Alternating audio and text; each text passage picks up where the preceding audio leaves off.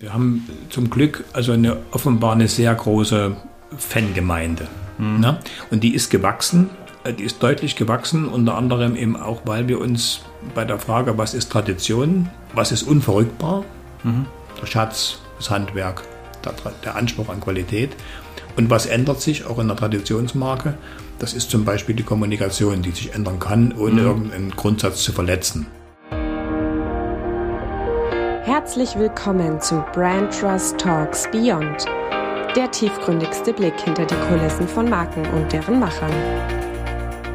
Liebe Zuhörerinnen und Zuhörer vom Brand Trust Talks Beyond. Hier ist wieder Philipp, euer Customer Love Manager vom Brand Trust. Ich möchte nun die Adventszeit einläuten und zwar nicht mehr lange und der erste Advent steht vor der Tür. Die Christkindlesmärkte dürfen wohl mehr oder weniger stattfinden. Wie ihr wisst, habe ich eine Lieblingsmarke der Kindheit und zwar ist dieses Wendt und Kühn. Die kleinen Erzgebirgsengelchen aus Holz haben mir schon als kleiner achtjähriger Junge komplett das Leuchten in die Augen gezaubert und es war für mich eine Ehre, dass ich eingeladen worden bin in die Engelmanufaktur nach Grünhainichen in der Nähe von Chemnitz. Dort habe ich Thomas Trost getroffen, Leiter vom Marketing und Vertrieb von Wendt und Kühn. Wendt und Kühn wurde von zwei starken Frauen gegründet und diese Manufaktur zaubert kleine Engelchen oder auch kleine Figuren, also grundsätzlich kleine Figuren aus Holz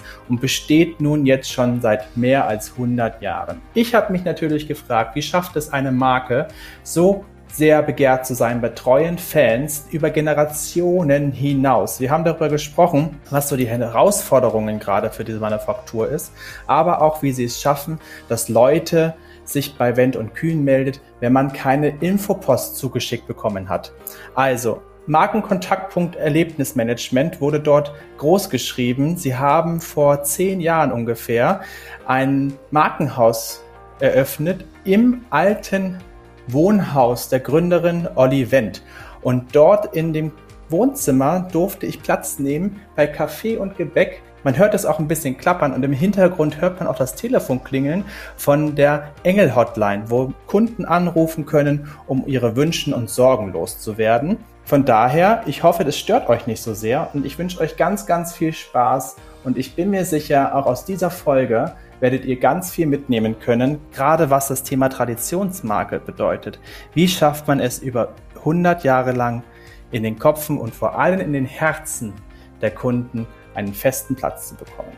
Also, ich hoffe, das Leuchten, was ich hatte vor Ort, kann ich ein bisschen herüberbringen und ich wünsche euch viel Spaß mit der Folge und eine wunderbare Adventszeit. Ich freue mich über Kommentare und Feedback und nun geht's los mit Wendt und Kühn Beyond Traditionsmarke. Viel Spaß! So, nun ist es endlich soweit. Ich bin bei meiner Lieblingsmarke der Kindheit, bei Wendt und Kühn in Grünheinichen im schönen Sachsen, im Erzgebirge. Ich habe meine Mutter auf dem Herweg angerufen und hat gesagt, Mama, stell dir vor, wo ich jetzt gerade hinfahre. Ich fahre zu den Engeln, zu den Elf-Punkte-Engeln und Mama war dann gleich begeistert. Auch Philipp, damals, als du acht Jahre alt warst, da fing alles an und jetzt sammelst du diese Engel. Jetzt darfst du dahin und einen Podcast aufnehmen. Und ich ähm, spreche mit Thomas Rost, dem Marketing- und Vertriebsleiter von Wendt und Kühn. Ja, lieber Herr Rost, wo befinden wir uns denn gerade? Weil das ist nochmal eine riesengroße Ehre für mich, dass ich sogar hier sitzen darf. Wo sind wir gerade? Ja, wir sind ähm, in dem historischen Fachwerkhaus, was ja seit Firmenbeginn auch der Sitz des Unternehmens ist. Und in diesem Fachwerkhaus gibt es in der oberen Etage äh, die, die Räumlichkeiten, die im Wesentlichen noch so erhalten sind, wie sie damals auch angelegt worden sind vom Mobiliar her und wir nutzen sie zum Teil zur Besprechung und für unseren heutigen Termin habe ich mir sozusagen die Freiheit genommen, sie in das Wohnzimmer von Olivent mitzunehmen, das im Ursprung erhalten geblieben ist. Hinter jedem Möbelstück und mit jedem Detail, was wir hier sehen, lebt auch noch ihr Geist und das ist ein Raum, in dem wir ganz selten uns hineingetrauen. Das ist super schön. Wir sitzen hier auf schönen ähm, Sofa und Sesseln. Wir trinken ähm, frisch gebrühten Kaffee. Ich sehe ähm, wirklich, ja, kleine Engelchen und Figuren aus Holz, die definitiv sehr alt sind. Und man die ähm, Balken knarzen, die Dielenboden, man hört hier alles. Ähm, deswegen nicht wundern, wenn es dann gleich mal ein bisschen zwischendurch klingeln wird, weil wir haben neben uns das Büro der äh, Kundenbetreuung, die Kundenhotline, wo dann die ähm, Damen und Herren und die Kunden von Wendt und Kühn anrufen können, um Fragen zu stellen. Von daher, ich freue mich sehr und ich bin gespannt, was wir jetzt so, so erzählen haben. Lieber Herr Rost, stellen Sie sich doch bitte einmal ganz kurz vor, wer sind Sie? Marketingleiter und Vertriebsleiter habe ich schon gesagt, aber wo kommen Sie her und ja, ja. zur Person? Ja, zur Person. Also ich bin in Dresden geboren, bin ausgebildeter Fahrzeugschlosser und, und Journalist, habe also Journalismus studiert, mhm. habe dann bei verschiedenen, ähm, also auch Zeitungen, Rundfunk und Fernsehen, Nachrichtenagentur gearbeitet und äh, bin dann später äh, in die, in die äh, Werbung und die Kommunikation gewechselt, hatte eine eigene Agentur auch in, in Dresden, habe viele Markenartikler betreut, ähm, als es darum ging, denen sozusagen nach der Wiedervereinigung in Deutschland auch ein angemessenes Standing zu verschaffen. Mhm. Ich liebe Marke, ich kann auch, glaube ich, nur Marke beruflich. ich will nichts anderes und bei Wendt und Kühn bot sich vor zehn Jahren inzwischen die Gelegenheit, eben mein, mein Wissen äh, und auch meine Emotionalität, die in diesem Job einfach mal steckt, äh, anzuwenden und das Unternehmen und damit auch die Marke, die ja auch äh, 90 Jahre vor mir erfolgreich war, nochmal zu begleiten. Ist es aktuell, war es eine Lieblingsmarke Ihrer Kindheit oder was war Ihre Lieblingsmarke der Kindheit? Eine unserer Ritualfragen, von daher passt das sehr gut gerade. Ich habe mich im, im Nachhinein, als ich dann hier angefangen hat, habe versucht zu erinnern, ob ich Wendung Kühn auch als Kind hatte. Mhm. Und es gab eine einzige Figur, die in, in, meinem Kinderzimmer stand, das ist der Rattenfänger von Hameln. Mhm. Den gibt es auch hier im Musterschatz, aber noch nicht im Sortiment. Der ist übrigens für nächstes Jahr geplant. Aber Menden Kühn war keine Marke, die mich als Kind begleitet hat. Mhm. Ähm, das war auch die Zeit, in der Wenden Kühn äh, zu DDR-Zeiten ja äh, kaum erhältlich war. Es wurde ja sehr viel exportiert und insofern war mir das jetzt nicht geläufig. Also eine Marke, die mich äh, in der Kindheit wirklich begleitet hat, wenn man das sagen kann, ähm, war ein Kindermagazin, sage ich mal. Mhm. Also das hieß der Bummi. Äh, das ist wirklich ein Kindermagazin, was auf wirklich interessante und kindliche Weise die Welt erklärt hat. Äh, das war ein Printmagazin und das gab es monatlich und das konnte man am Zeitungskiosk kaufen. Und darauf habe ich mich gefreut, dass es das Magazin gab. Und später dann, ähm, bin, ich bin ja immer auf Marke auch so ein bisschen, also, also Marke hat mich interessiert mhm. und mich davon auch orientieren lassen oder habe mich orientiert an Marken und habe mich irgendwann mal für eine Automarke entschieden, die mich, seitdem ich Auto fahre, begleitet. Also mein erstes Auto, ne, mein erstes Auto war ein Trabant, das ging nicht anders. Aber äh, mein zweites Auto, was ich gekauft habe, war ein Audi, ein A80, der eigentlich schon Schrott war, aber ich fand den trotzdem mhm. wichtig und gut und seitdem fahre ich Audi. Also es ist Ihre aktuelle Lieblingsmarke, ja. ist auch Audi. Ja, die müssen allerdings aufpassen, dass es so bleibt weil der, der Claim-Vorsprung durch Technik, den sehe ich jetzt nicht mehr in jedem Wagen umgesetzt. Da gibt es andere, die in der Technik den Weiter Vorsprung voraus. mindestens egalisiert haben, wenn nicht überholt haben. Ja. ja, hoffentlich kommen sie nicht auf die Idee, einfach den Claim zu ändern. Ne? so wie die Deutsche Bahn. Die Deutsche Bahn kommt und als die nicht kam, ja. haben sie den Claim weggelassen. Ja. Richtig. Hm.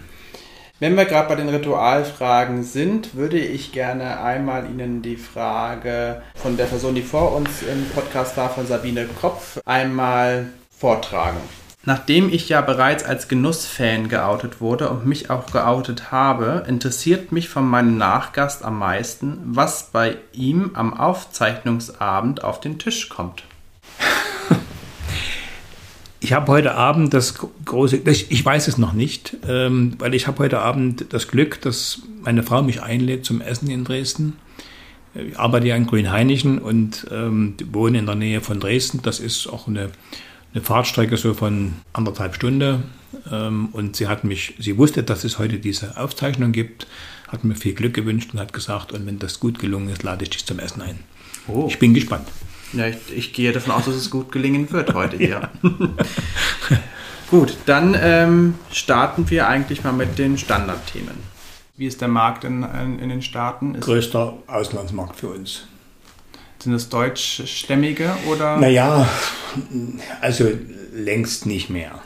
Also das war sicherlich die Wurzel irgendwann, man ist in irgendeiner Beziehung zu einer deutschen Tradition gewesen, zu mhm. Weihnachten und hat damit begonnen. Aber es gab einen Walt Disney, der gesammelt hat, Figuren ein Leben lang und auch Wendt und Kühn gesammelt hat.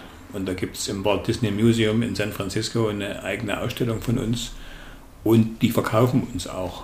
Also, und inzwischen muss man ja mal sagen, die Generationen, da wächst auch die, die, die Heimatverbundenheit wächst auch mit raus. Also das Weihnachten gestaltet sich dann doch mal irgendwann anders. Mhm. Und da sind das auch einfach Liebhaber von, von deutscher Handarbeit. Also Made in Germany hat ja immer noch weltweit einen sehr guten Ruf. Was heißt immer noch, hat ja einen guten Ruf weltweit.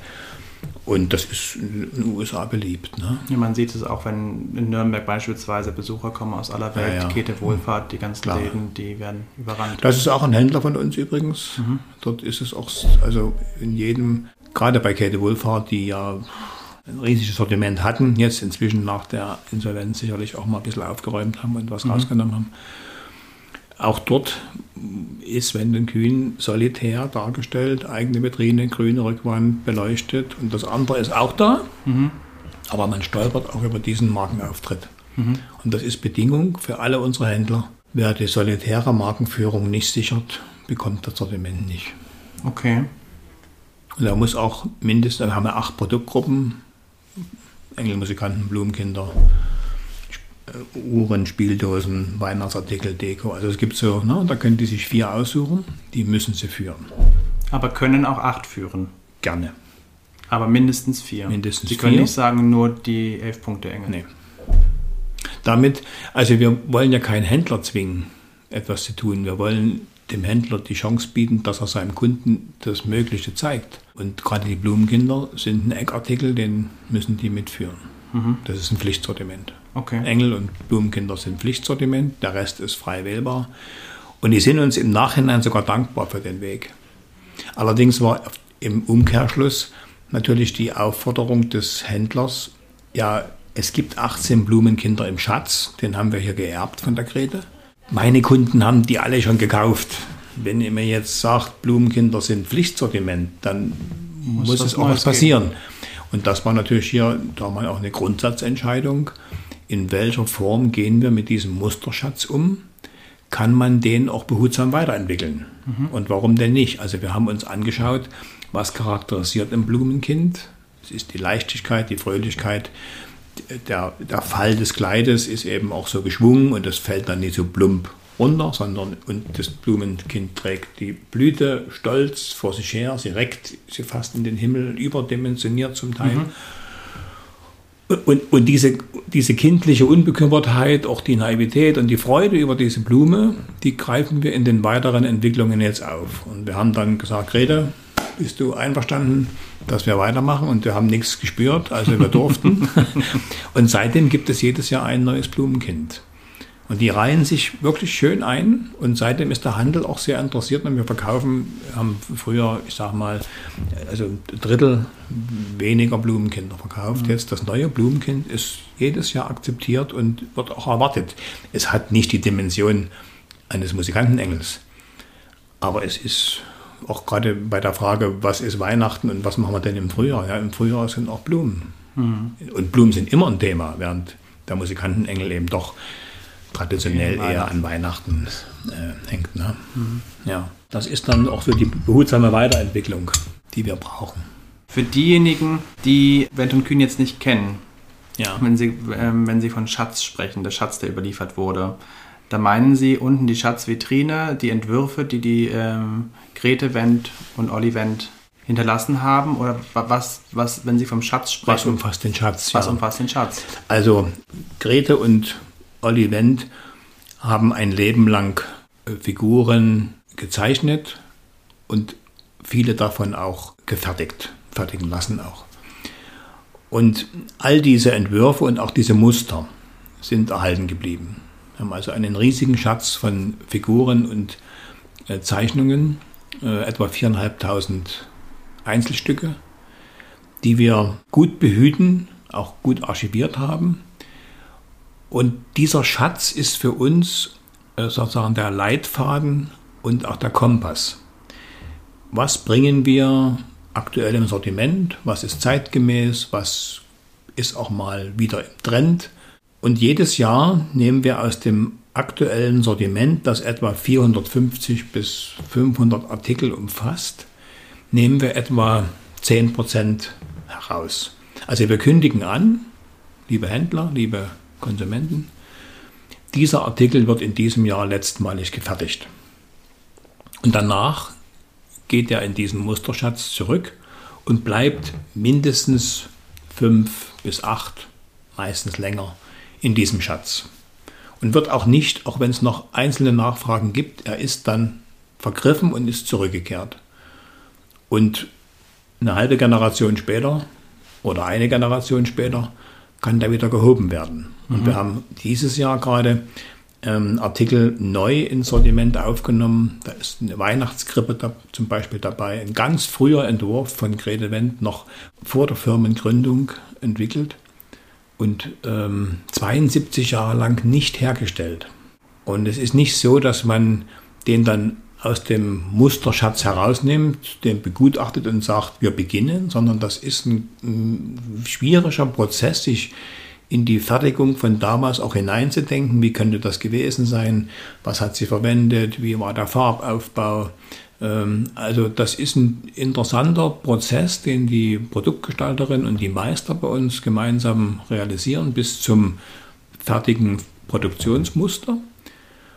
Und dann ist die Freude und die Erwartung natürlich bei Käuferinnen und Käufern riesig. 72 Jahre nicht im Sortiment. Mhm. Das will ich sofort haben. Und wir haben diese, diese Weihnachtskrippe, die werden wir jetzt am 18. Oktober äh, erstmalig auch ausliefern können.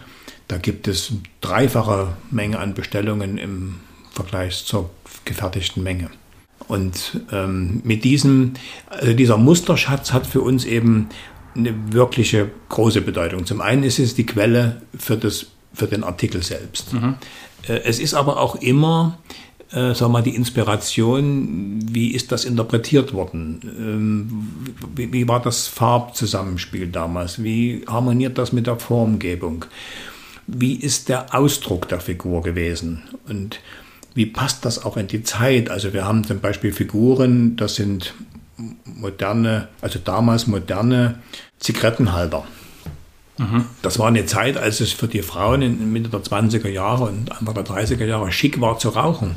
Und da sind auch hier eben einfach aus der, aus der gesellschaftlichen Entwicklung heraus äh, Figuren entstanden, die als Zigarettenhalter dienten. Mhm. Die bewahren wir natürlich wunderbar an diesem Musterschatz auf, weil sie auch für Design stehen, weil sie eben auch einen Nutzen hatten für den Käufer.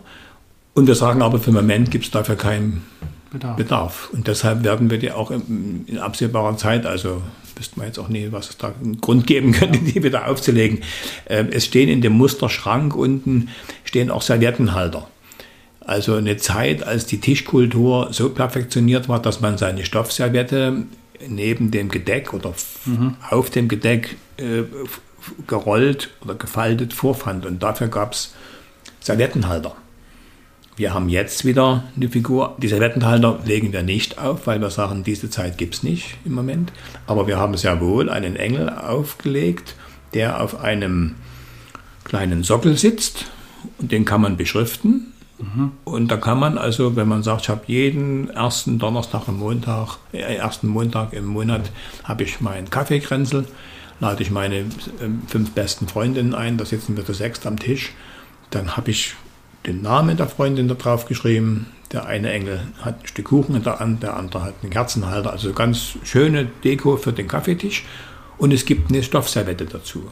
Mhm die wir bei einem äh, Unternehmen hier im Erzgebirge haben fertigen lassen. Anerkannte, hochwertige Marke, die ansonsten auch viel Bett, Bettwäsche herstellt und äh, sehr gute Tischwäsche. Ähm, und da ist ein Gedicht eingewebt, was wir hier im Archiv gefunden haben. Und das ist sozusagen unser Anspruch zu sagen, wir stellen auch aus dem Musterschatz kommend. Ne? Wir interpretieren mhm. den neu, weil wir sagen, Tischkartenhalter oder Serviettenhalter in der Form hat der Zeitgeist sich geändert, aber was fangen wir damit an? Mhm.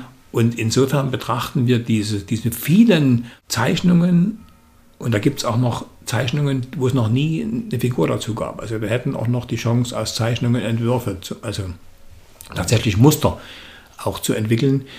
Ähm, betrachten wir das also zum einen wirklich als diesen Schatz, aus dem wir schöpfen. Es ist der Kompass, dass wir nicht auf Abwege geraten und sagen, im Moment ist es zeitgemäß etwas zu machen, weil Fußball-WM in Katar ist, äh, könnten wir doch mal einen Fußballer machen der aussieht wie ein Scheich. Mhm. Auf diese Idee kämen wir nie, weil das überhaupt sich nicht im Schatz wiederfindet. Und insofern ist es zum einen eben wirklich diese Quelle, äh, was ist die Figur, was ist ihre Ausstrahlung, was war ihr Zweck. Und wir betrachten es auch als Vermächtnis. Mhm. Es ist mehr als ein Erbe. Ist das, ist ein Vermächtnis. Ist das der Erfolg von Wendt und Kühn, dass Sie oder alle Mitarbeiter diesen Schatz bewahren wollen? Also wir glauben, dass das ein großer Teil des Erfolges ist. Mhm. Ähm, äh, dieser Schatz, die Bewahrung des Schatzes hat natürlich auch etwas Tradiertes und da ist die Frage auch, äh, alleine mit dem Schatz wird der Erfolg sich nicht einstellen. Aber äh, zum Schatz gehört auch, das Handwerk so zu halten, wie es ist. Zum Schatz gehört auch, die Farben so zu erhalten, wie sie waren. Zum Schatz gehört, Artikel, die uns gebracht werden, die uns eingeschickt werden, zu erhalten, wiederherzustellen. Mhm. Wir haben reparieren aus 105 Jahren Firmengeschichte, können Sie den Artikel zu uns bringen. Wir reparieren den und nicht indem wir ihn neu machen, sondern indem wir ihn so restaurieren, wie er damals war. Und der Erfolg der Firma hat zumindest noch einen zweiten, äh, eine wichtige zweite Säule neben dem Bewahren des Schatzes, ist es die behutsame Weiterentwicklung. Also die Frage, was haben wir von, von Engelmusikanten oder von elf Punkte Engeln, muss man ja erstmal sagen, mhm. elf Punkte Engeln, was haben wir vorgefunden? Und wer sich dafür begeistert, der fragt uns, was gibt es nächstes Jahr für einen nächsten äh, Engelmusikanten? Mhm. Und den haben wir nicht mehr im Schatz. Also die Freiheit in der Weiterentwicklung des Schatzes besteht darin, auch mit den Grundformen, mit der Grundphilosophie äh, etwas Neues hinzuzufügen, was mhm. aber zwingend sofort erkennbar ist, was in irgendeiner Form auch eine Wurzel hat bei uns, die authentisch ist, die ja. erklärbar ist, weil wir zu jedem Artikel, den wir entweder neu bringen oder im Sortiment mal hervorheben, wollen wir ja auch eine Geschichte erzählen. Also unsere Käuferinnen und Käufer äh, sind sehr, sehr interessiert an den Hintergründen. Also Storytelling ist für uns wirklich ein Thema, äh, wo die Story auch da ist. Sie ist im Archiv hinterlegt. Wir haben eine wissenschaftliche Mitarbeiterin, die äh, zu jeder Figur und eine Produktgestalterin, die beide gemeinsam zu jeder Figur auch die Dokumente bewahren, mhm. aufbewahren. Aber das ist für uns jetzt keine, keine Historie im Sinne des ausschließlichen Bewahren, sondern es ist vor allem auch eine zeitgemäße Veröffentlichung, die in, der, in dem Dokument steckt. Also wir belegen auch Urkunden, die veröffentlichen wir auch, wenn wir sagen, das war der erste Entwurf, mhm. 1927, und dann können wir auch das Dokument dazu zeigen. Und das machen wir auch. Wir zeigen das Dokument, damit auch klar ist, das hat wirklich eine Geschichte. Und es ist ein großer, wirklich ein großes Glück, dass über, über drei Generationen die Dinge auch aufgehoben worden sind. Also wir haben wunderbare auch Briefwechsel aus der Zeit, als die Grete in Dresden studiert hat damals, 1920 oder vor 1920, 1915 die Firma gegründet, 1910 bis 1915 in Dresden studiert hat. Erste Mädchenklasse. Ähm, das war ja auch alles äh, auch eine interessante Zeit. Das war die Zeit der Reformkunst. Da war München und Dresden waren die beiden Zentren und da hat mhm. sie auch viel geschrieben. Da schrieb man ja noch Briefe ja. und die Briefe sind erhalten an ihren Vater, der sie nach Dresden geschickt hat, an Freundinnen, dann auch später von der Olli. Also das sind alles Dokumente, die uns natürlich auch viel Freude machen, sie zu lesen, die auch zum Teil gerade in schwierigen Zeiten, wie das jetzt auch die letzten zwei Jahre äh, wo man sich fragt, wie, wie geht man denn mit so einer Schwierigkeit um? Wenn man dann mal in dem Archiv auch mal blättert und sagt, da gab es den Ersten und den Zweiten Weltkrieg, da gab es eine Enteignung, eine, eine, wieder eine Reprivatisierung, es gab eine Währungsunion, also in 100 äh, fünf Jahren Geschichte gab es viele Bewährungsproben mhm. und da sind wir auch immer angehalten, die heutige nicht als die komplizierteste zu sehen. Da gab es noch ja. äh, schwierigere Zeiten, ja, glaube ich. Definitiv. Und ähm, da, da, liest man auch so von, von Zuversicht und von, auch von Mut und äh, von Engagement. Wie, wie kann man das schaffen, dass man da nicht verzweifelt auch? Wie mhm. kann man sich Halt, wo sucht man Halt? Wie, wie findet man zu einer neuen Motivation morgens? Und wenn man da so in, dem, äh, in, dem, in der Ausstellung steht und das auf sich wirken lässt, da findet man auch Antworten auf heutige Fragen. Obwohl die damals nicht gegeben werden konnten, weil sie gar nicht gestellt worden sind. Aber in der Philosophie, die man überträgt. Ne? Ja, insofern ist das Thema Musterschatz für, oder Schatz für uns wirklich das zentrale Thema an dem wir auch nicht, ähm, das werden wir auch nicht aufgeben. Aber es heißt eben auch zum Bestand etwas Neues hinzu zu interpretieren und auch zu fertigen, was den Schatz vergrößert. Und Sie schaffen es ja auch in die heutige Zeit zu übertragen, indem Sie ja das Vorhandene nutzen. Und bei Instagram haben Sie einen ganz, ganz tollen Auftritt, ähm, top modern in die jetzige Zeit gebracht, ähm, wo Sie ja auch diese Beweise zeigen. Mhm. Also die Briefe werden oftmals gezeigt und ähm, die Entstehung von den ja. Engelchen wird äh, gezeigt. Also sie werden jetzt auch in den neuen Generationen spürbarer. Ja, also das wollen wir auch und wir laden ja auch mitunter ein, wenn das die äußeren Rahmenbedingungen hergeben, die Fertigung zu zeigen. Äh, und gerade wenn man über, über Medien spricht, über Kommunikation, dann ist eben das Thema, dass wir die Historie belegen können und auch veröffentlichen. Und wer sich dafür interessiert, liest das auch. Mhm. Das ist ein wichtiges Thema für uns. Und es ist eben wirklich so, wer sich mit Wendt und Kühn beschäftigt und befasst, er ist dann auch fasziniert, dass es die Geschichte dahinter gibt. Und äh, ist auch fasziniert von dem Handwerk das mhm. ist richtig. Aber für uns hat die Geschichte auch deshalb Bedeutung, weil wir ja auch vor der Frage immer wieder stehen, wie jede Marke vor der Frage steht, äh, was ist denn eigentlich meine Bestimmung und wofür mhm. stehe ich. Ne? Also das gilt ja für Menschen und für, für, Marken, wobei ja auch nach meinem Verständnis jeder Mensch auch eine Marke ist.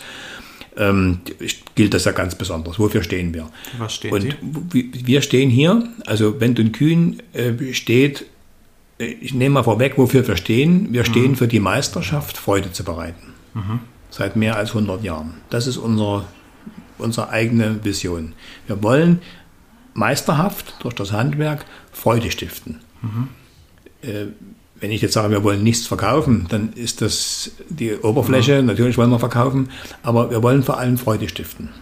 Und das können wir, weil wir die Meisterschaft besitzen dazu. Und die Tradition spielt sich in dem, in dem langen, in der, in der, in der Firmengeschichte wieder. Wir stehen natürlich auch, oder diese Meisterschaft wird gelebt durch die Perfektion im Handwerk, durch die lange Geschichte am Standort, durch die Qualität, die wir bieten. Aber das sind austauschbare Produkte oder e-, Elemente eines Produktes und einer Marke. Äh, wenn sie nicht weiß, wozu sie das herstellt, mhm. wird es kompliziert und dann ist sie natürlich auch in einem Verdrängungswettbewerb. Und wenn wir einmal das für uns definiert haben, dass wir Freude bereiten wollen, dann hat das in jeder Abteilung dieses Unternehmens, auch wenn das unterschiedlich ankommt, eine Bedeutung. Also bei denen, die am Markt agieren, wie Verkäuferinnen in den beiden Läden, Marketing, Vertrieb, Kundenservice, die kennen die Bestimmung. Mhm. Und deshalb ist die gesamte Erscheinung auch so, dass ich sage, ich, wenn Sie kommen, ich will Ihnen eine Freude machen hier. Und wenn ich Ihnen was schicke, da weiß ich zum Schluss im Versand, das sind Pakete. Aber ich kann zum Schluss noch auf das Paket liebevoll nochmal drüber streichen und sagen, mach's gut. Äh, ich weiß, wenn du dort ankommst, da wartet jemand und das bereitet demjenigen auch Freude. Und deshalb ist es auch ähm, dieses, dieses Sinnstiftende, das tragen wir auch in die Fertigungsbereiche. Dort haben sie Drechsler, äh, Drechslerinnen, Malerinnen, Leimerinnen, die zunächst mal, wenn man es ganz rational sieht, Holz bearbeiten und ja. bemalen und kleben und äh, verleimen. Aber es ist eben mehr als ein Stück Holz. Es ist auch ein Stück Seele, was man schöpft. Und wenn diese diese, diese Grundstimmung ich will was Gutes tun. Und wenn ich am Ende des Tages hier auch als Drechsler das Haus verlasse und habe einen Halbautomaten bedient, der mir die Engelskörper drechselt, mhm. ähm, dann weiß ich, dass ich mit dem Produkt jemanden zum Schluss eine Freude mache. Wenn Sie in der Metallindustrie stehen, äh, ist auch eine Maschine, die zersparend, möglicherweise verdienen Sie sogar zwei Euro mehr pro Stunde oder ein Euro. Aber die, wir, wir, wir argumentieren sehr oft auch nach innen mit, mit diesem Anspruch, seien Sie gewiss mit dem, was Sie hier fertigen und mit all dem, was zusammenhängt, auch Materialeinkauf und Selbstkommunikation.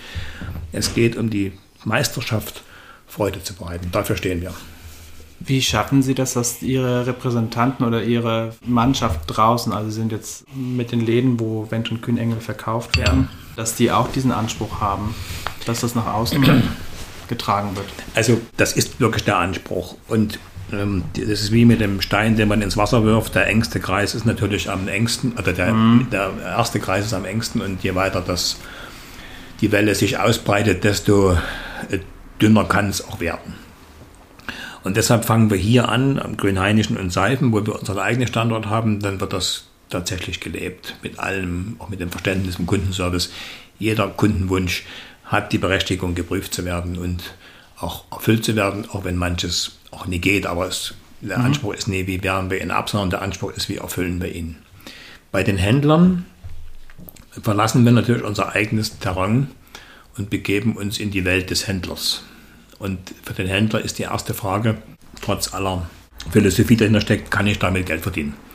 Und wie viel kann ich damit Geld verdienen? Verkauft sich das gut raus oder wird das zum Ladenhüter? Mitunter haben wir sogar Händler, die die Effektivität einer Marke an dem, daran messen, wie viel Umsatz pro Quadratmeter machen die mit dem Sortiment. Mhm. Das ist für uns eine erschreckende Erkenntnis, denn dann haben wir Händler, wo wir in der Präsentation überhaupt nicht unseren Anspruch gelebt sehen, sehr eng, alles dicht beieinander. Da kann der Musikantenengel kaum Luft holen, um wieder sein Instrument zu spielen. Ja. Aber der Quadratmeter Umsatz okay. ist sehr gut. Und insofern ist das äh, ein Erziehungs- oder ja, ein Erziehungsprozess in einer gelebten Partnerschaft. Also wir haben äh, vor zehn Jahren hatten wir in Deutschland 1100 sogenannte Händler mhm. oder Adressen, die wir beliefert haben als, als Firma. Wir verkaufen ja selbst nicht, außer in Grünhainischen und Seifen. Wir verkaufen auch im Internet über Händler, also mhm. wir sind dem Handel treu.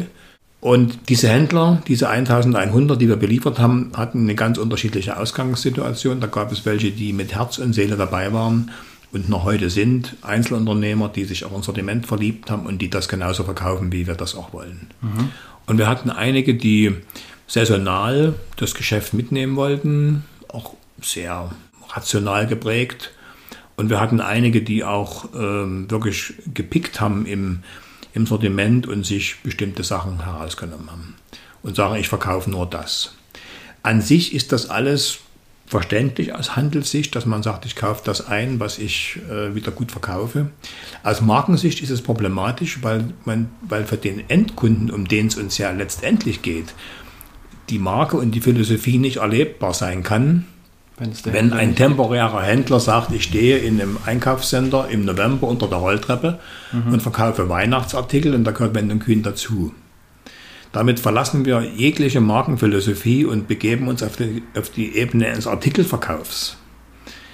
Und das haben wir überlegt, wie können wir das ändern, um eben genau, wie Sie sagen, diesen Anspruch ähm, auch zu, äh, zu realisieren, wie wird das unser eigenes, unsere eigene Philosophie weitergelebt. Und da gibt es ja rein rechtlich im europäischen Wettbewerbsrecht die Möglichkeit eines selektiven Vertriebs, die natürlich immer aus Blick des Konsumenten aufgebaut sein muss, zu sagen, was definieren wir an Kriterien für einen Händler mhm. unter der Blickwinkel, was muss der Konsument erleben können. Also es ist jetzt das, was man sich selber wünscht, Bezahlung vor Lieferung, ja, Gesamtmenge im Januar abnehmen oder so, was der Hersteller sich wünscht, spielt alles keine Rolle. Die Frage ist, was erlebt der Konsument? Und dann haben wir tatsächlich einen ähm, mit allen Händlern gesprochen. Wir haben jeden Händler besucht in Deutschland, äh, haben die eingeladen zu Veranstaltungen und haben denen unseren Anspruch vorgestellt. Wir möchten ein qualitatives Vertriebssystem aufbauen, wo die Markenwerte gelebt werden, damit der Konsument daran Freude hat. Und Sie als Händler auch. Damit hat sich nach acht Jahren die Anzahl der Händler halbiert. Aber das war ja so gewollt. Wir hätten auch alle 1000 genommen. Ja, aber wenn die aber, nicht genau, ihre wenn Philosophie die, leben wollen. Wenn die, die nicht leben wollen, dann war klar, dass die ausscheiden werden müssen. Und äh, es war natürlich insofern ein gewisses Risiko dabei, oder man musste mutig sein, das ist ja noch ein Unterschied, zu sagen, wir glauben daran, dass die, die bleiben, auch den Umsatz und damit auch die, das Schaufenster Wendt und Kühn weitertragen werden. Mhm. Und genauso ist es gekommen. Also wir haben eher den Umsatz steigern können mit weniger Händlern, was bei dem Handel natürlich dazu führt, dass die sagen, das läuft ja jetzt viel besser als vorher. Ja. Was sie auch erst gar nicht geglaubt hätten. Es war natürlich trotzdem ein, ich sage mal, erstens anstrengender und man darf das nicht verkennen, auch sehr emotionaler Prozess. Hm. Da gab es Händler, die noch den Vater unserer heutigen Inhaberinnen, Inhaberin und unseres Inhabers kannten, der ihnen versprochen hatte oder mit ihnen vereinbart hat, sie können Wendt und Kühn handeln. Und dann kommen 30 Jahre später jemand und sagt, es gibt ja mal ein neues, einen neuen Anspruch.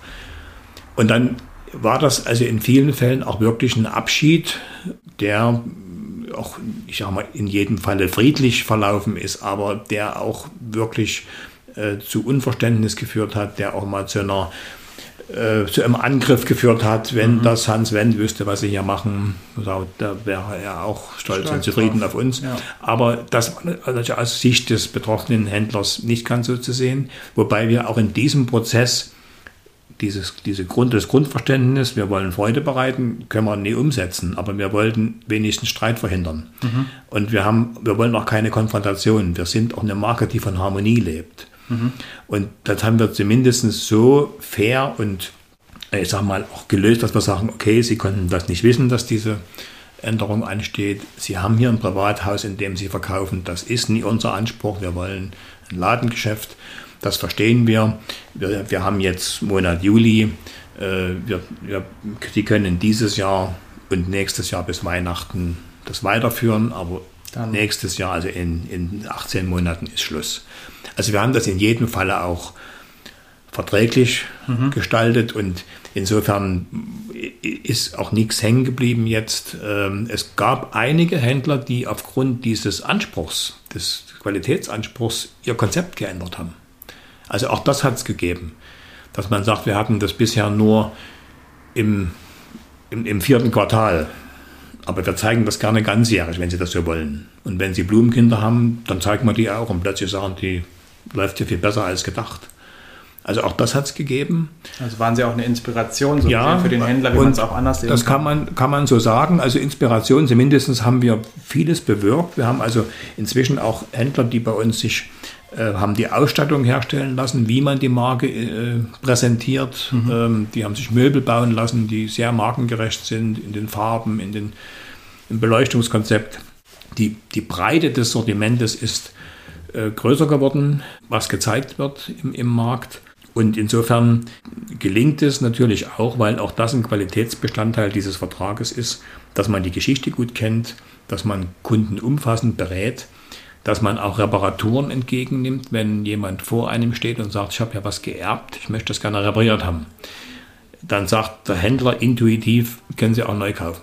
Das ist günstiger. Habe ich mehr. Ist günstiger und da habe ich mehr davon als Händler.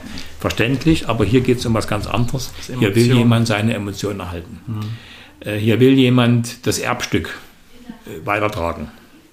Sieht man das dann auch, wenn Sie das Erbstück entgegennehmen und das restaurieren oder reparieren?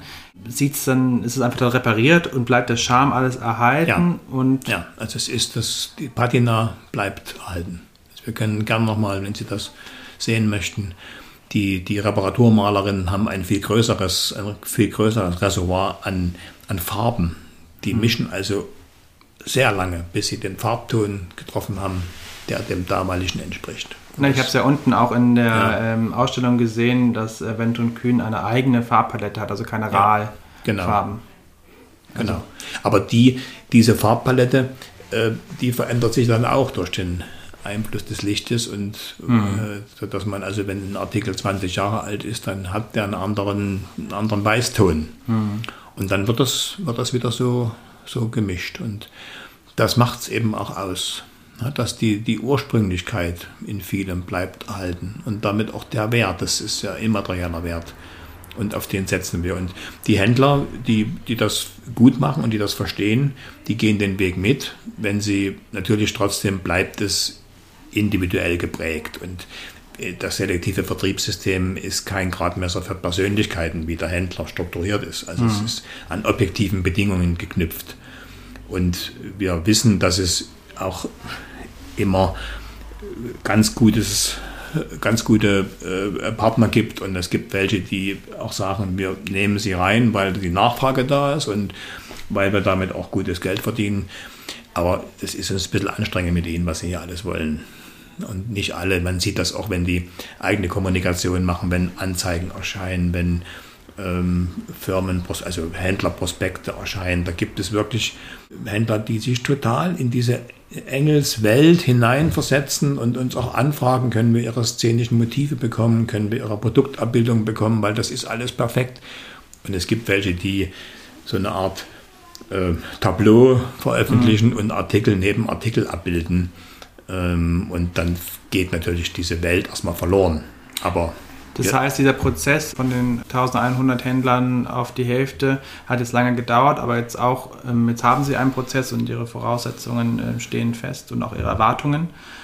Wenn neue Händler anfragen, wird auch genau wieder gezogen und geguckt und auch, auch immer jetzt auf die 500, die jetzt noch da sind, werden auch immer wieder 600, auditiert. Genau, 625. Mhm. Ähm, der Vertrag, das, auch das ist europäisches Recht, ist ja maximal äh, für vier Jahre zu schließen, damit man auch als Hersteller den Markt nicht abkapselt und sagt, es mhm. wäre immer geschlossen. Und nach vier Jahren, äh, da gibt es ein fünftes Übergangsjahr, was so, sagen wir jetzt, äh, immer noch im Ermessen ist, ähm, gibt es entweder einen Händlerbesuch, also wir besuchen den Händler oder wir treffen uns ohnehin und er bringt Bilder mit oder wir, wir schicken auch Promoter oder Mystery Shopper mhm. durchs Land. Ich melde mich an. Gerne im Süden Deutschlands haben wir noch, äh, noch Bedarf. Und dann lassen wir das auch checken von jemandem, der Kunde sein könnte. Und mhm. wir fahren auch oftmals hin, ohne dass wir uns anmelden. Denn mhm. wir wollen ja nicht das inszenierte Erlebnis, sondern das, das echte, das wahrhafte, wahrhaftige. Und äh, dann wird der Vertrag relativ einfach neu geschlossen. Und äh, es gibt auch einen großen Wunsch unserer Händler, das äh, wieder zu, zu weiter, also weiterzuführen. Und wenn sich neue Händler bewerben, dann spüren wir, dass es auch eine, in, den, in den letzten Jahren auch eine Veränderung gibt. Also wir hatten, äh, oder, der Bestand von den 1100 war natürlich sehr geprägt von erzgebirgischer Volkskunst und mhm. Weihnachtsartikeln. Ne?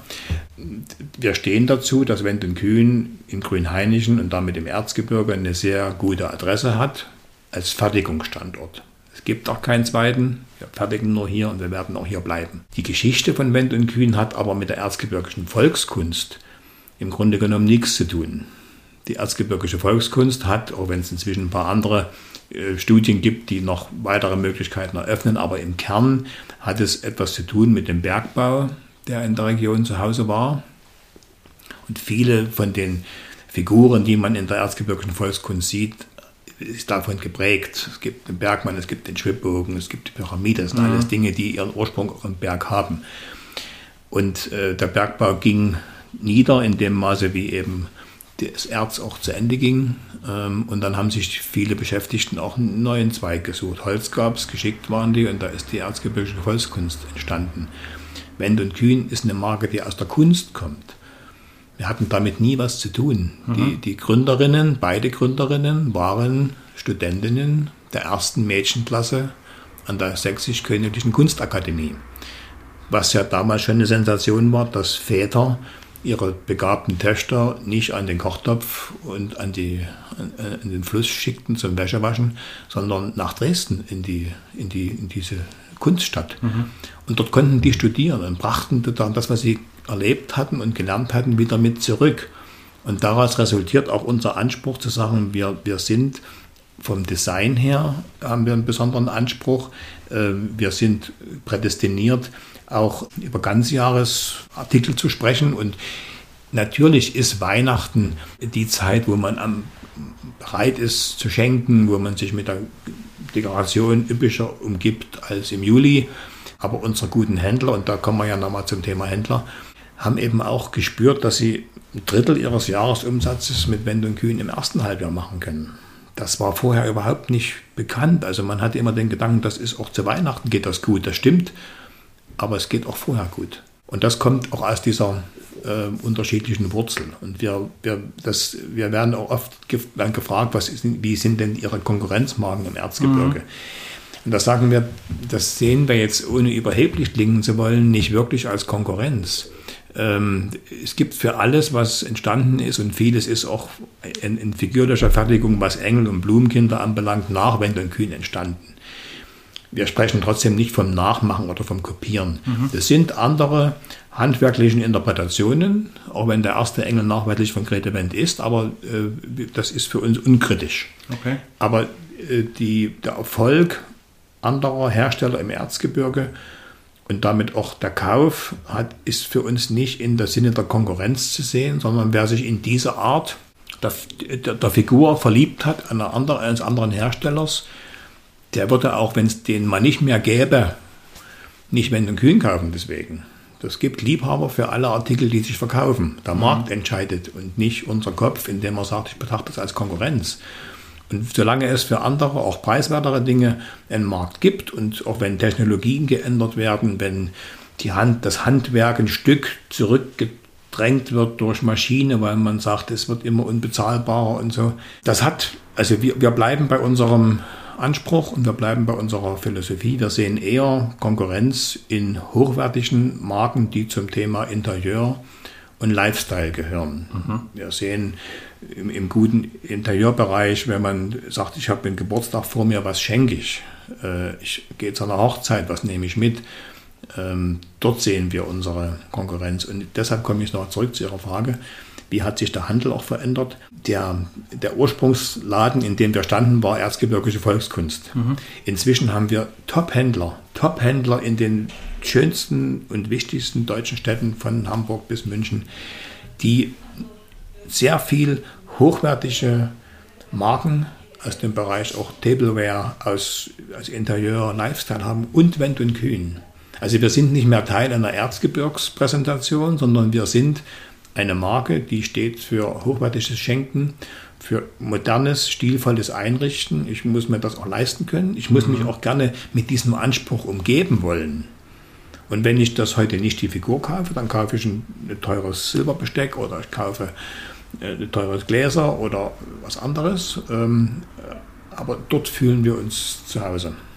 Und sind Sie im Markt anerkannt auch von den, also von den anderen Lifestyle Living-Produkten? Das haben wir bisher nie gefragt, aber also, es wird einen Grund geben, warum Sie hoffe ich. Ja, stehen. Also der Händler wird das ja vergleichen können. Ja. Na, der Händler wird es vergleichen können. Und wir fühlen uns dort wohl und wir nähern uns denen auch an, indem wir mal auch fragen, kann man das gemeinsam machen oder gibt es eine Kooperationsidee? Das ist immer relativ schwierig, aber manche gelingt und wir haben dieses Jahr ja mit der sächsischen oder mit der Porzellanmanufaktur Meißen eine Kooperation, äh, wo wir einen, ähm, nochmal einen neuen Weg gehen und sagen, es gibt dort eine Blumentafel, eine Meißner Blumentafel. Das sind also 36 geschützte Interpretationen von Blumen. So werden die gemalt. Mhm. Und wir haben diese Blumentafel genommen und haben gesagt, können wir diese Blumen in einem Blumenkind, also genauso meisterhaft herstellen. Also mhm. dort kommt die Malerei, hier kommt das Holz. Und dann haben wir mit, mit einer Auswahl begonnen und in diesem Jahr eben ein Mädchen mit einer Sumpfdotterblume äh, geschöpft, wobei dieses, diese Filigranität des Blumenkindes weit über das hinausgeht, was wir ansonsten machen. Ähm, und das ist kombiniert mit einer Porzellanschale, die natürlich das Blumenmotiv trägt. Mhm. mhm. Und das ist so eine Kooperation, wo wir uns an eine Luxusmarke mal anlehnen oder wo wir gemeinsam mit dem einen Schritt gehen, ähm, die sehr gut angekommen ist. Also das Thema hatten wir ja schon unten ähm, mhm. für die Hörerinnen und Hörer, die nichts mit ähm, den Englischen anfangen können, weil sie das vielleicht sagen, ich höre es ja auch oft, das ist Kitsch. Alle Produkte, die sie limitiert schon machen, und da sprechen wir nicht nur von 50 Produkten, mhm. diese limitierten ja, Schätze sind ja recht teuer auch, um zu sich erwerben, aber die sind schon direkt vergriffen, sobald sie auf den Markt kommen, beziehungsweise die Anfrage ist so groß, dass sie da nicht das Need haben, da Leute zu suchen, die das dann abnehmen. Das ist so. Also ähm, wir haben zum Glück also eine offenbar eine sehr große Fangemeinde. Mhm. Ne?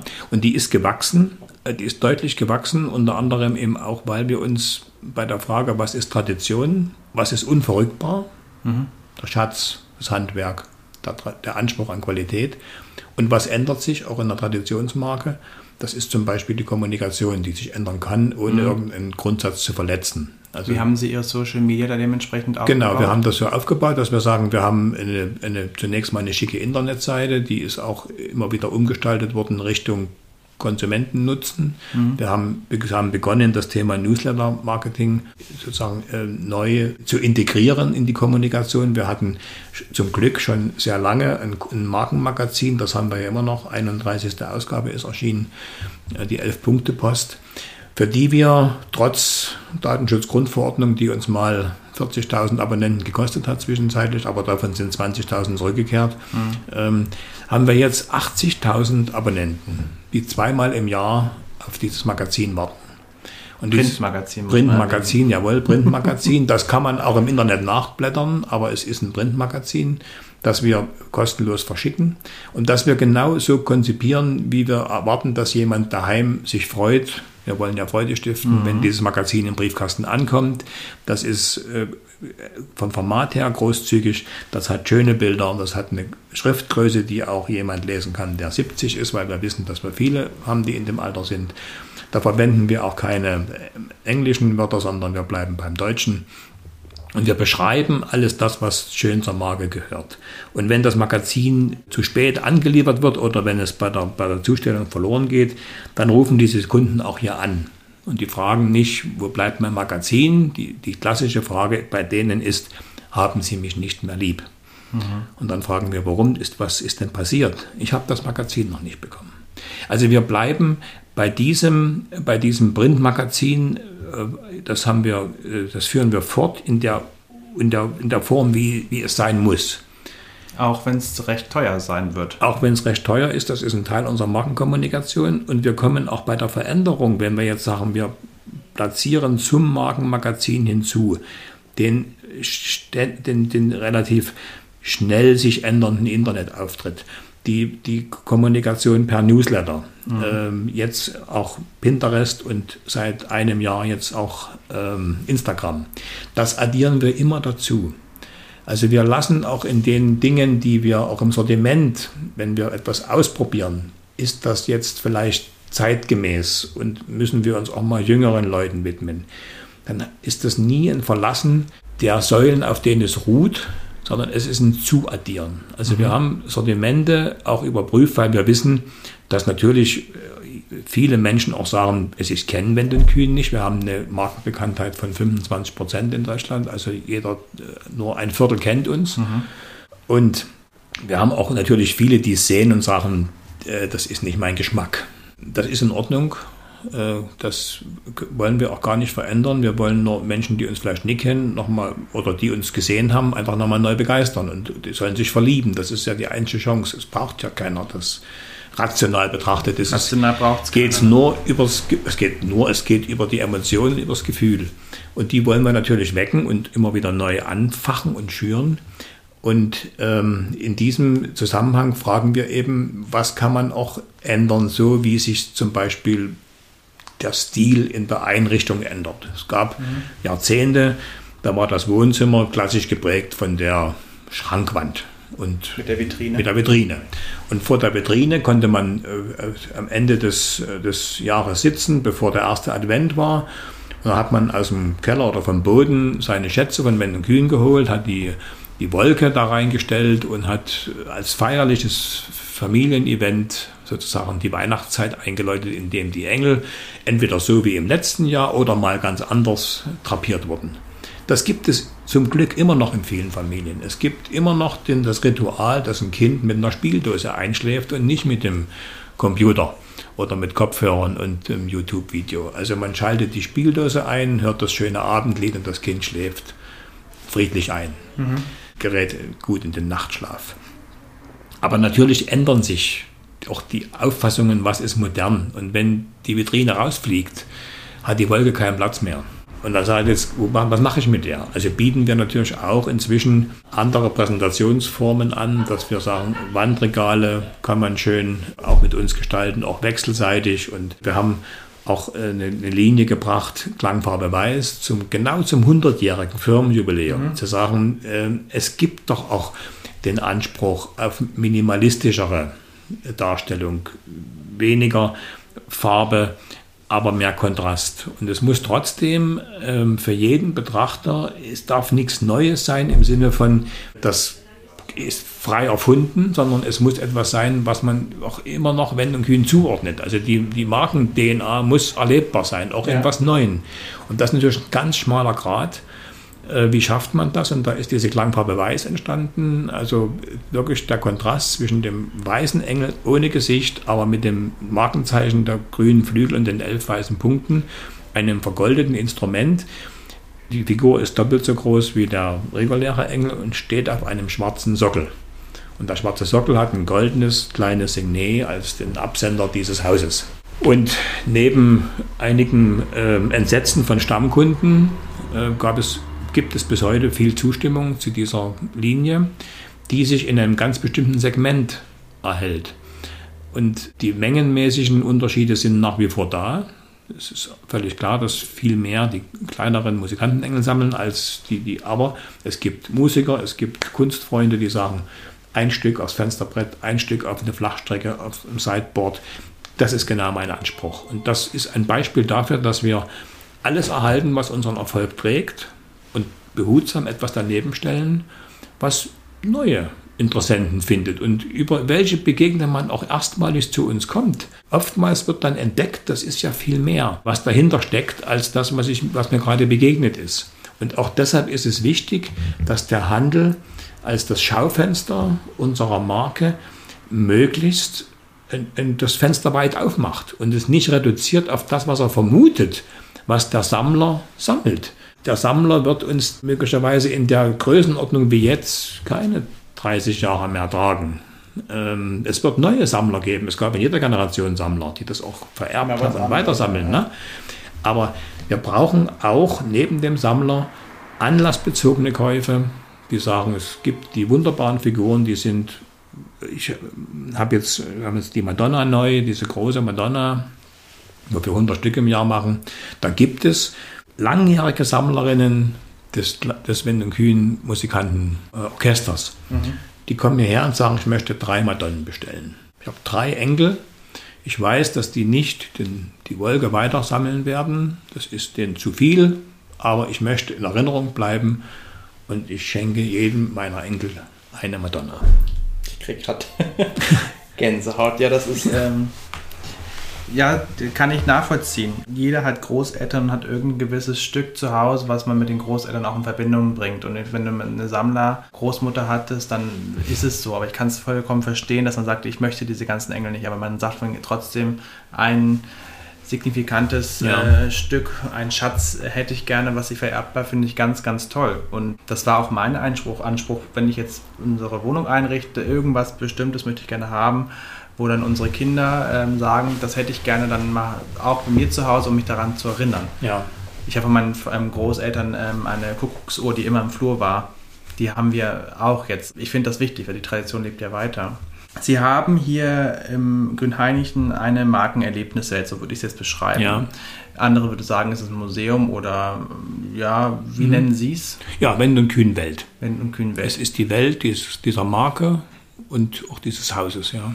Nehmen Sie mal gerne unsere Hörer und Hörerinnen mit. Ähm, was erwartet jemanden, der jetzt hier in das Dorf reinfährt und dann bei Ihnen vor dem Gebäude parkt und dann reinkommt? Ja, also der wird in aller Regel zunächst mal beeindruckt sein von der Fassade dieses Fachwerkhauses, 1911 gebaut ähm, und seit Anfang an, seit 1915, auch Firmensitz. Ein gepflegt erhaltenes Fachwerkhaus. Und hinter diesen historischen Mauern verbirgt sich sozusagen, äh, wird der Mythos Wendt und Kühn erlebbar. Wir haben eine dreigeteilte Welt, die wir auch ganz bewusst nicht als Museum sehen. Mhm. Ja? Und die dreigeteilte Welt besteht aus einem historischen Teil. In diesem historischen Teil kann man in aller Ruhe eintauchen in diese große Firmengeschichte. Und das Eintauchen ermöglichen wir zum einen, indem wir einen schon legendären Musterschrank haben, der den Blick freigibt auf einen Teil dieses Schatzes. Dort sind etwa 450 Figuren ausgestellt aus allen Zeitepochen und von beiden Gestalterinnen, sowohl von der Grete als auch von der Olivent. Die sind alle äh, erklärt. Man kann sich mit der Geschichte und auch mit dem Anlass beschäftigen und ist beeindruckt von, von der Vielfalt und äh, von der filigranen Schöpfung ist auch oftmals überrascht, dass es äh, Figuren aus Asien gibt und äh, dass es Holländer gibt und dass es unterschiedliche Engel gibt, also auch jetzt außerhalb des Musikantenengels und reich bemalte Figuren und Spieldosen. Also man kann wirklich einen Querschnitt erleben. Und dann gibt es in diesem, in diesem historischen Teil auch immer die Möglichkeit, einen Ausschnitt aus der Firmengeschichte zu erleben. Einen Ausschnitt, also einen einen Spot, den wir auf ein bestimmtes Ereignis, auf eine Epoche oder auch mal auf, eine, auf, auf bestimmte Artikel lenken, wo wir sagen. Familienmitglieder. Familienmitglieder, sehr genau. Ähm, also wir, wir bringen sozusagen einen ausgewählten Ausschnitt aus der Firmengeschichte in eine Sonderausstellung. Und diese Sonderausstellung wechselt jährlich. Wir verknüpfen auch die Ausstellungseröffnung mit der Einladung an Stammkunden, die wir, äh, die wir haben, die also regelmäßig zu uns einkaufen kommen, in Salm oder Grünhainischen. Für die gestalten wir auch diese Ausstellungseröffnung immer zu etwas Besonderem indem wir auch die, das, das Werden der Ausstellung erzählen, indem wir auf die Hintergründe eingehen. Und dann kann man diese Ausstellung dauerhaft sehen. Man kann sich anmelden, dann wird sie erklärt, man kann sie aber auch alleine, wenn man zufällig äh, oder wenn man unangemeldet nach Grünhainischen mhm. kommt, kann man jederzeit von 10 bis 18 Uhr rein. Das kostet auch keinen Eintritt, das ist frei zugänglich und wer eine Erklärung möchte und es ist jemand da, dann machen wir das gern. Dann haben wir einen Verkaufsbereich, der das volle Sortiment zeigt. Sie können also äh, hier komplett aus dem, aus dem Sortiment auswählen und wir haben auch jede Figur mehrmals da. Denn auch das ist eine Besonderheit von Wendt und Kühn. Da jedes Stück ein Unikat ist, entdecken Sie auch an jeder Figur einen Unterschied zu der danebenstehenden.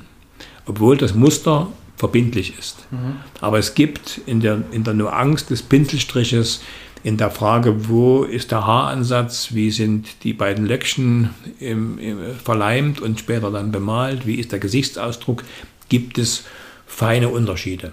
Das hat nichts mit Qualität zu tun. Wir haben ohnehin nur erste Wahl, wir verkaufen auch keine zweite Wahl am Standort.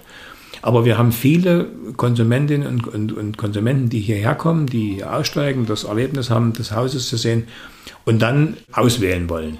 Also ich möchte mir mehrere Figuren anschauen ich möchte es auf mich, auf mich wirken lassen, wenn ich die sehe und wenn die mich anguckt. Was entsteht da für ein Verhältnis zueinander? Und dann wird eine ausgewählt. Und wir haben sogar Käuferinnen, die jedes Jahr kommen und sagen, ja, das ist der neue Musikantenengel, den möchte ich gerne haben. Aber ich möchte den von meiner Malerin. Mhm. Die kennen sich aber nicht.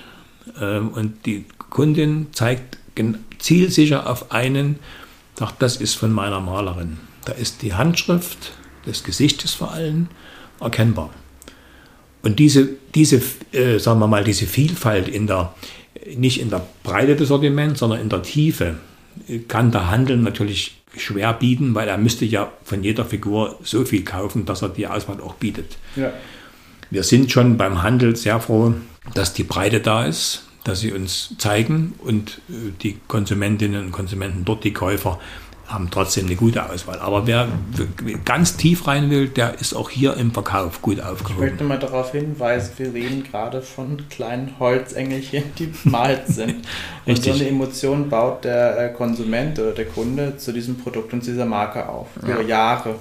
Also es ist wirklich, ähm, deswegen bin ich so begeistert von Wendt und Kühn, weil das einfach, die haben es geschafft, seit ja, über 100 Jahren, 105 Jahre jetzt dann, ja, eine Liebe zu erzeugen zwischen ihnen und dem Kunden. Ja. Oder dem Produkt und den ihren Schätzen. Genau, und, und diese Liebe und diese Harmonie, die trägt uns und die trägt auch das Verhältnis zueinander. Ja, und das ist auch in, in, Zeiten, in denen moderne Einflüsse sind und Internet, äh, ist auch die Frage, ich will gerne nochmal die Frage beantworten, was erlebt man hier? Also man mhm. hat den Verkaufsbereich den und den dritten Teil. Der dritte Teil soll sozusagen die Begegnung mit der meisterhaften Fertigung mhm. soll bieten und den bietet es auch, indem wir eine eigene in dem Fall Erlebniswelt geschaffen haben, 2015 eröffnet, 100.000 Besucher, letzt, also bis letztes Jahr, dann war es natürlich auch mal zwei Jahre jetzt eingeschränkt, ähm, die sozusagen eingeladen sind, einen Rundgang durch die Manufaktur zu erleben, indem wir die Fertigungsbereiche mit, mit Dreherei, mit Leimerei, mit, mit Taucherei, Malerei auch zeigen, zum Teil im Film, zum Teil in Exponaten. Man kann in die, in die Melodien der Spieldosen reinhören, man kann in der Dreherei äh, den Film sehen, mit welchem Werkzeug etwas gemacht wird. Man kann in der Leimerei sehen, aus wie vielen Einzelteilen auch eine Figur geleimt wird und haben auch einen ein Modul, ein, ein, wo man also selbst auch äh, Hand mit einer Handkamera gesteuert äh, selbst leimen kann und die Sehr Figur interaktiv, ja. ja, interaktiv. Wir haben auch ein Memory, wo sich Kinder mal hinsetzen können und die Blätter so gestalten, dass das Puzzle letztlich richtig entsteht. Und wir haben als Krönung gewissermaßen des Rundgangs auch eine Malerin sitzen, die äh, vorführt, wie sie malt. Sie zeigt auch die Schritte von der, von der getauchten Figur in Weiß bis zum fertig gemalten äh, Musikantenengel. Und da gibt es auch viele Menschen, die ähm, sich hier zwei Stunden aufhalten, das genießen. Äh, wir, wir bieten diese Räume auch natürlich für Führungen an. Äh, wir haben Veranstaltungen hier drin, wir laden ein. Firmen sagen, ich möchte ein besonderes Event haben für meine Mitarbeiter. Wir haben eine Hochzeit gehabt dieses Jahr, also ein, ein Pärchen, was gesagt hat, wir wollen unbedingt nach dem Standesamt sozusagen mit unseren Gästen hier heiraten. Wir haben ja auch Artikel, die man individualisieren kann. Also da entsteht, wie Sie sagen, ganz viel ähm, Emotionen und äh, diese Liebe, die, die kultivieren wir eben auch dadurch. Und das kann man hier jeden Tag erleben. Also die, außer den Veranstaltungen, die mhm. muss man natürlich anmelden und buchen. Aber das ist auch keine Selbstverständlichkeit. Ähm, wir hatten bis 2015 hier am Standort einfach einen wunderschönen Laden, ähm, wo man einkaufen konnte. Und wir hatten aus ganz Deutschland Stammkundinnen und Stammkunden, die einmal im Jahr kamen, die hierher. Und die haben äh, die kannten die Verkäuferin, die waren persönlich also befreundet, bekannt und die sind auch deshalb hierher gekommen, weil sie diese Begegnung gesucht haben. Mhm. Und die haben uns aber gesagt, wir sind jetzt immer älter geworden, wir wohnen in Düsseldorf oder in München oder in Nürnberg, wir können einfach nicht mehr kommen. Und wenn und Kühn gibt es ja jetzt auch in unserer Stadt und auch sehr schön gemacht. Ja. Also was wir ja auch wollten. Es ist ja dann erlebbar geworden. Und dann haben die sich hier auch verabschiedet voneinander. Also es war eine richtige auch äh, Zeremonie, die sagen, wir können einfach nicht mehr kommen. Aber also gut, wenn diese Stammkundenbindung verloren geht, auch durch den Alterungsprozess unserer Käuferinnen, was können wir hier neu hinzufügen? Und wenn man mit Wendt und Kühn in, im Erzgebirge unterwegs ist, natürlich der Bekanntheitsgrad höher als 25 Prozent, mhm. da würde ich sagen, da kennen das bestimmt äh, drei Viertel, dann wird es in der ersten Assoziation immer reduziert auf Engel. Und wir haben gesagt, die Erlebbarkeit einer Marke und auch die Frage, wie kann uns jemand neu kennenlernen, kann geschehen, indem wir so eine schöne Welt aufbauen, die alles widerspiegelt, was wir zu erzählen haben, die Qualität, das Handwerk, den Anspruch, das, das Kunst, Designanspruch, die unterhaltsam ist, die vergnüglich ist, die ein, Reiseziel wird. Und dieses Reiseziel, zumindest ein Ausflugsziel, das versuchen wir Schritt für Schritt auch zu integrieren in Programme.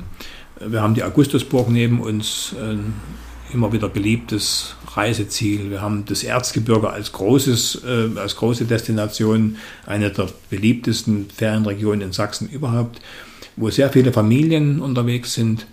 Äh, und dann haben wir uns natürlich auch mit dem Tourismusverband des, des Erzgebirges verbündet. Wir haben dem ähm, sind da Partner, unterstützen die finanziell, indem wir dann auch als Gegenleistung natürlich Kommunikation machen können, unsere Angebote bewerben. Und wir bringen auch Dinge, die jetzt in der Welt, aber auch darüber hinaus erlebbar sind. Ich will mal ein Beispiel bringen. Wir haben die Blumenkinder als, als Figur, als Instrument. Wir wissen, dass die Grete Blumen wirklich über alles geliebt hat. Wir hatten viele Jahre hatte sie einen Gärtner beschäftigt, hat das mhm. Grundstück erhalten hat und schöne Blumen gepflanzt. Hatte immer einen frischen Blumenstrauß an ihrem Arbeitsplatz. Und dann haben wir einen Weg entwickelt, der heißt Auf dem Weg eines Blumenkindes. Das ist eine Familienwanderung. Haben wir uns mit dem ansässigen Wanderwart hier zusammengesetzt. Und dieser, diese Blumenkindwanderung führt viermal im Jahr äh, durch den Ort, auch zu anderen Attraktionen, die man durchaus auch gesehen haben kann. Eine Rochhausmühle, alte Scheune mit antiquarischem mhm. Inventar. Und auch das verkaufen wir.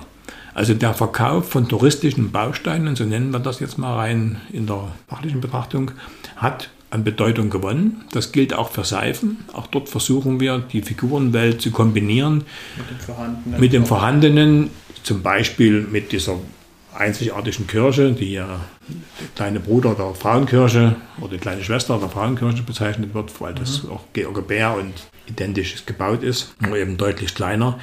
Und da überlegen wir eben auch, ist das für jemanden interessant, ähm, wenn er die, die, Figuren sieht, auch ein Orgelanspiel zu erleben oder erst das Orgelanspiel und dann zu uns zu kommen. Mhm. Und es gibt inzwischen auch Reisen, die wir auflegen, elf Punkte, ein Erlebnis, wo wir beide Standorte verbinden. Wir entwickeln ständig Ideen weiter. Also wer besondere Figuren bei uns kauft, die Einzelstücke sind, die, die überreichen wir gerne auch hier und bieten einen kleinen Einblick in die Fertigung.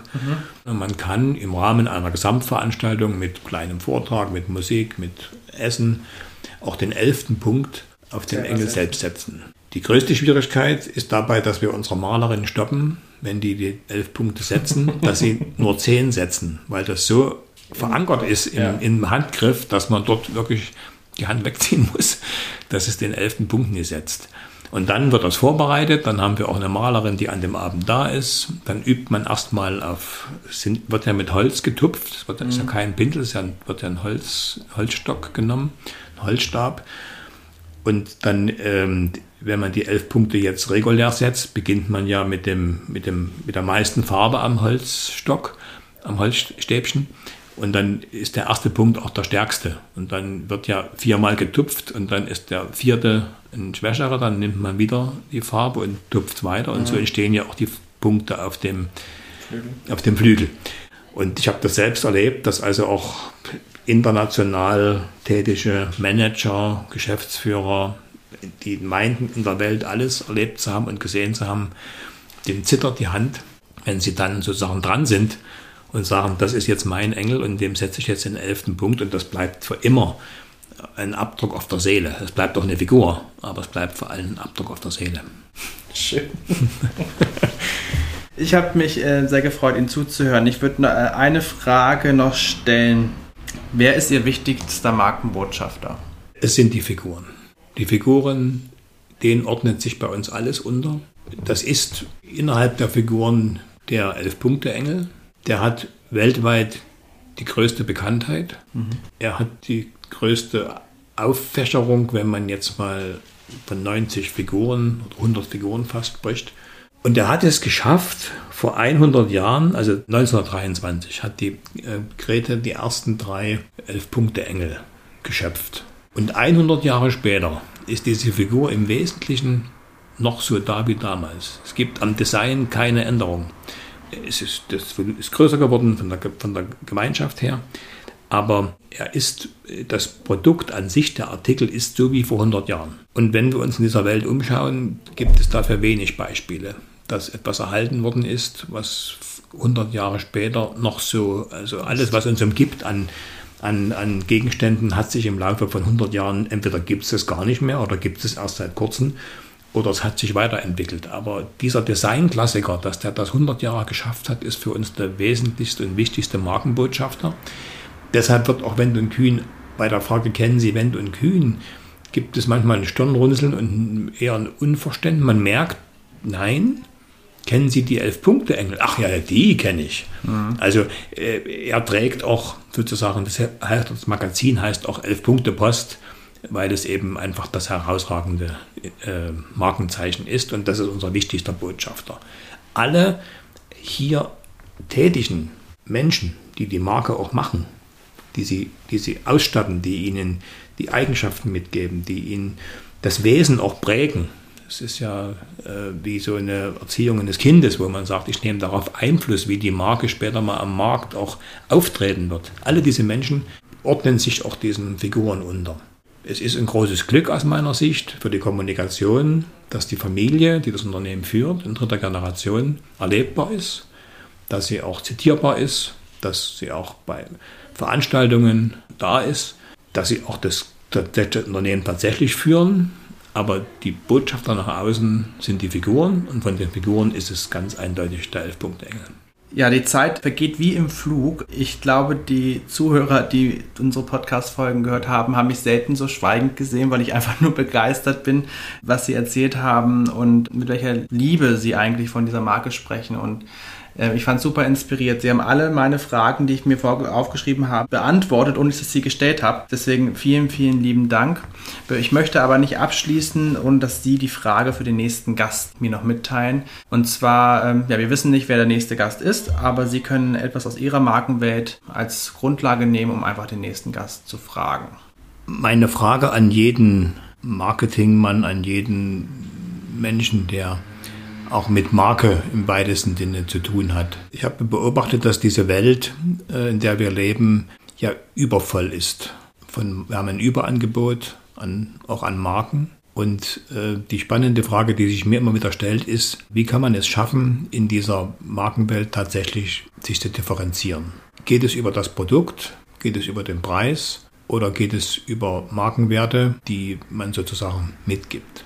Und als die, die Welt kurz den Atem angehalten hat, weil Corona uns sozusagen weltumspannend erstmal im Griff hatte, hatte ich persönlich eine, eine gewisse Hoffnung damit auch verknüpft zu sagen, dass wir aus dieser Überflussgesellschaft ein Stück wegkommen. Mhm. Dass diese Streben nach immer mehr, immer weiter, immer höher und immer mehr Marke, irgendwann geht die Orientierung wirklich verloren dass, das, dass wir zur Besinnung kommen und dass wir uns auch mit dem begnügen, was wir im Moment haben und äh, vielleicht auch auf einem anderen Niveau glücklich werden. Und diese Hoffnung hat sich für mich nicht erfüllt. Meine Frage an den nächsten Gast ist, hatte er vielleicht eine ähnliche Hoffnung und hat die sich erfüllt? Mhm. Sehr schöne Frage. Herr Ross, ich bedanke mich wirklich, dass ich hier äh, sein durfte. Es ist meine Lieblingsmarke der Kindheit, also es bedeutet mir wirklich viel und ich gehe hier gleich mit ähm, ja, beflügelt raus, voller Emotionen. Die Geschichten, die Sie erzählt haben, ein Punkt auf der Seele, das umschreibt einfach alles und ähm, vielen, vielen lieben Dank. Gern.